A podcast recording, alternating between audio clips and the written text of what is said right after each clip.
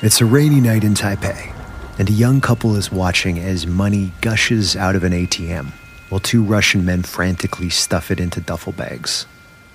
Now, the young couple doesn't know it, but they're watching a hack worth millions. Here on Hacked, I, Jordan Blumen, And I, Scott Francis Winder. take listeners on a trip into the world of cybercrime, social engineering, and a good old fashioned con. Find Hacked wherever you get your podcasts. It's a rainy night in Taipei, and a young couple is watching as money gushes out of an ATM while two Russian men frantically stuff it into duffel bags. Now, the young couple doesn't know it, but they're watching a hack worth millions.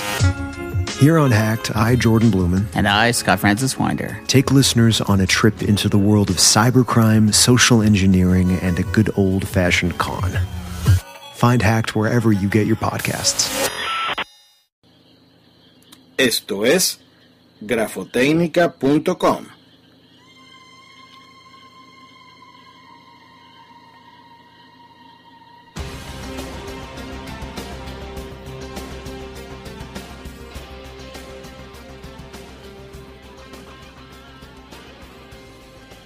Hola, les habla Raymond Horta haciendo nuestro podcast sobre documentología, grafotécnica, pericia caligráfica. Esos son los diversos nombres que recibe la disciplina que ahora se llama documentología oficialmente o en la mayoría de los órganos oficiales está ampliamente aceptada.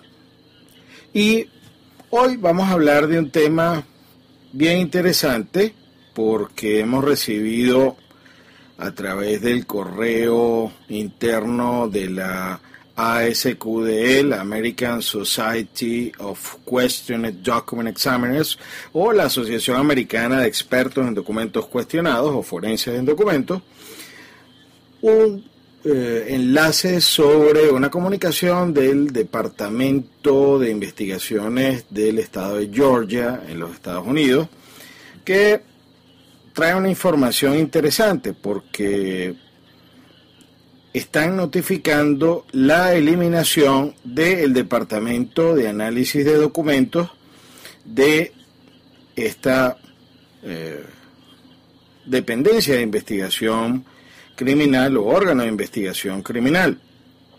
Y eh, lo que dicen en esta comunicación es que eh, en virtud de la longitud o el tiempo que se necesita para entrenar a personal en el análisis de documentos y escrituras y por cuanto existen documentos eh, existen expertos privados suficientes en, en el área de Georgia que ofrecen este servicio, incluyendo por supuesto los que están incluidos o miembros de la asociación, la SQDE, y la eh, Asociación del Sureste de Examinadores de Documentos, ese laboratorio criminalístico ha decidido cerrar la dependencia o, el, o las oficinas o el laboratorio de análisis forense de documentos.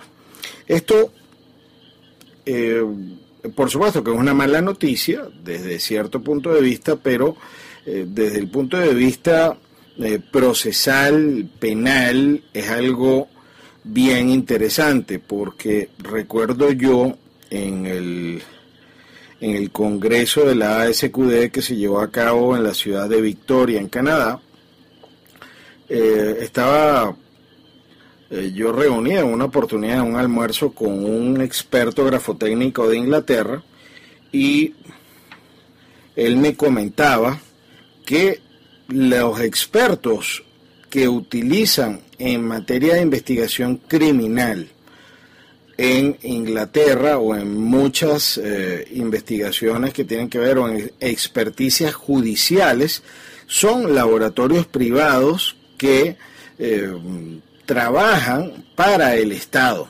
Incluso hay como una especie de eh, licitación que hacen diversos laboratorios para recibir este tipo de trabajo y luego son enviados a los, eh, los diferentes tribunales. Esto es acorde con lo que está haciendo esta oficina de investigación de criminal en Georgia y recuerdo en una conversación también con eh, Magdalena Escurra, una perito calígrafo de España, gran amiga, que en España también los municipios o las municipalidades contactan a las asociaciones de peritos calígrafos para delegarles este trabajo. Es decir, que llegan a subcontratar los servicios periciales y estos eh, servicios periciales que dependerían directamente de lo que es la, la, justicia o el sistema de justicia, pues es practicado por peritos privados y se les paga a ellos. ¿A dónde voy con todo esto?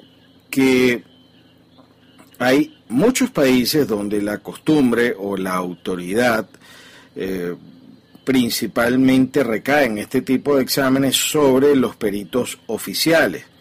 Pero fíjense que estamos hablando de dos eh, sitios o dos localidades de origen anglosajón que tienen o que trabajan bajo el sistema del common law. Estamos hablando de Inglaterra y estamos hablando en este caso particular del estado de Georgia. Estamos hablando también de España que trabaja pues con el sistema jurídico eh, histórico romano, por supuesto con la, el desarrollo que existe para cada país.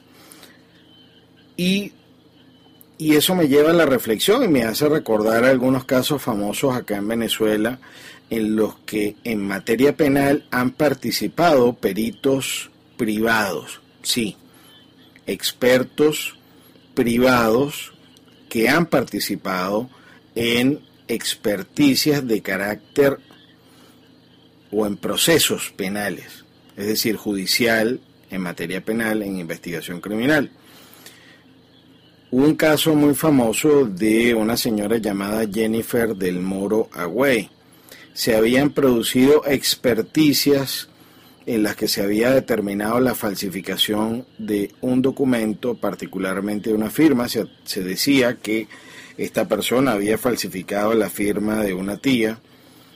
Dos órganos oficiales dictaminaron que la firma era falsificada y por impugnaciones y por insistencia en la inocencia de esta persona, se hizo una tercera experticia en la que participaron tres expertos del Colegio de Expertos Grafotécnicos de Caracas y practicaron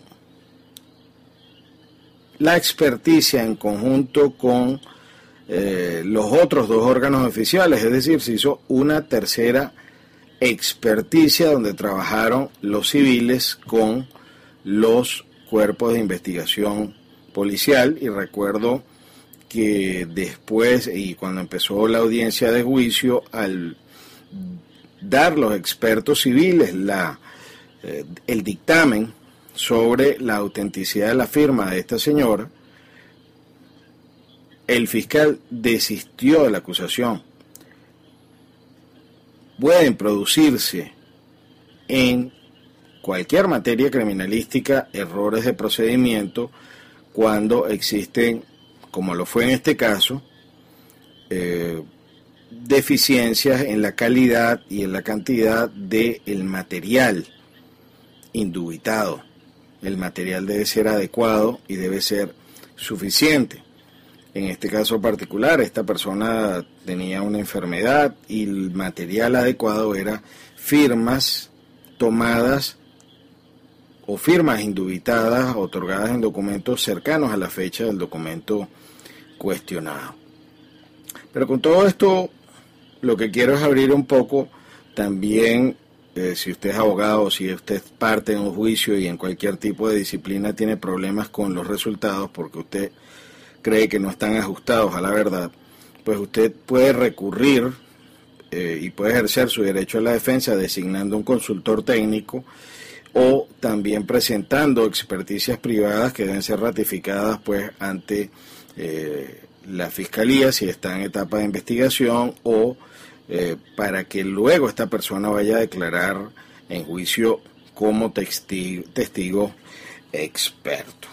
Pues para esta oportunidad pues, me pareció interesante hacer este tipo de, de acotaciones, visto que esta comunicación que estamos recibiendo es del 31 de mayo del 2013 por la eliminación del Departamento de Grafotécnica, del Departamento de Investigación de eh, el Estado de Georgia. Si usted quiere comunicarse con nosotros, o bueno, puede visitar nuestra página web www.grafotecnica.com, que por cierto, hago la acotación, es una marca registrada al igual que experticias.com. Puede seguir nuestra cuenta de Twitter arroba grafotecnica o también nuestra cuenta de Twitter donde tenemos mucha información actualizada arroba grafotécnica o a mi cuenta de Twitter personal arroba Raymond Horta. Me despido de ustedes hasta una próxima oportunidad.